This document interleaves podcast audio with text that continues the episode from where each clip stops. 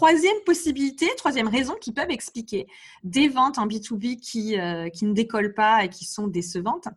Alors c'est une situation euh, très très très répandue également, qui est tout simplement un manque de visibilité.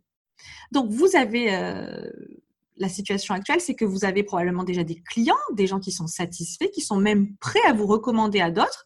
Donc de ce point de vue-là, on va dire que ça roule, c'est validé. Mais en revanche, il n'y a, pas assez de personnes qui vous connaissent. Et ça, c'est un problème de visibilité. Parce que c'est mathématique. Plus vous allez être exposé à la bonne audience, plus les gens vont vous voir, plus ils vont, s'ils comprennent bien ce que vous apportez, vous pourrez avoir plus de clients.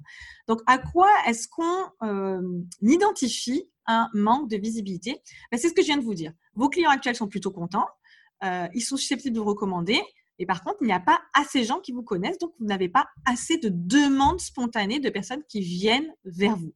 Et bien sûr, bah là, c'est se priver d'un gros volume de ventes, tout simplement parce que bah, les gens ne vous connaissent pas.